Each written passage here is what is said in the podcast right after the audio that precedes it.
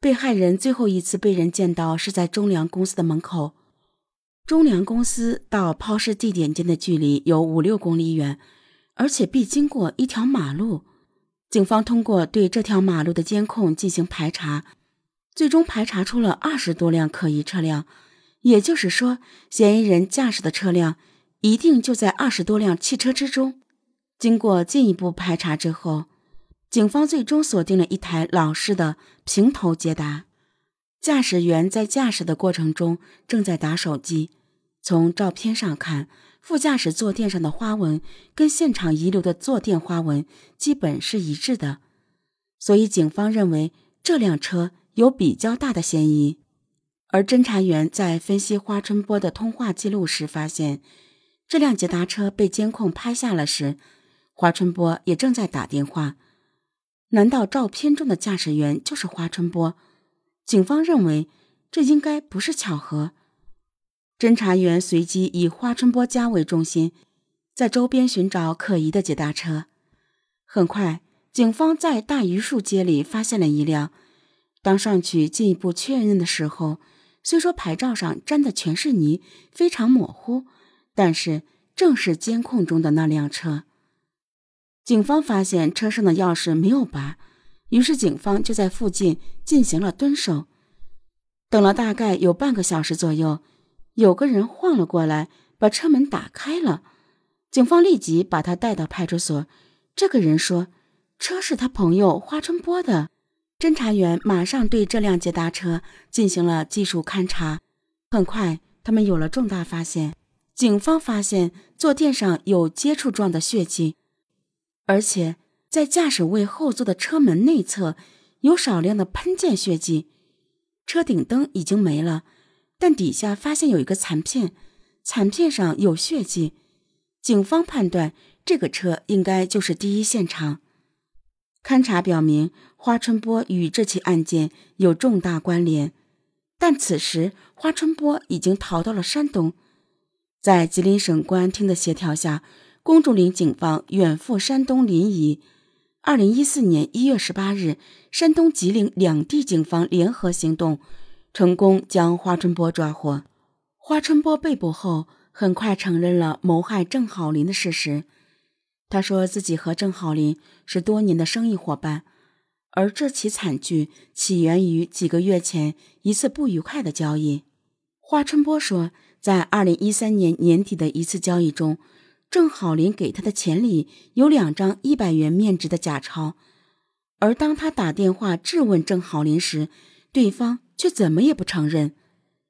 华春波说，尽管之后他跟郑浩林还继续做生意。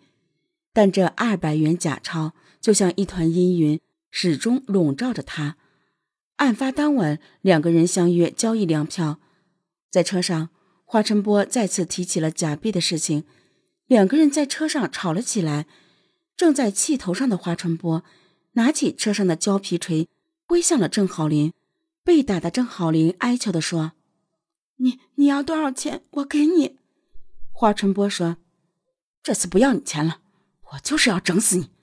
说完之后，花春波又拿锤子打了郑好林几下，直至郑好林一动不动。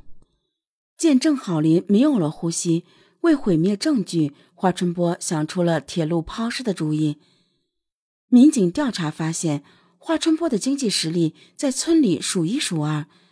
难道生活富裕的花春波真的会因为二百元假币而心生恶念吗？警方觉得。花春波应该不会为了二百元来做这个案子，而在花春波落网后，警方回查到的一段视频提供了另一种可能。视频显示，二零一四年一月十三日十点四十二分，一辆银灰色的捷达车停在岭东的一个旧货市场门前，嫌疑人下车后走了进去。监控录像中，嫌疑人正在精心挑选胶皮锤子。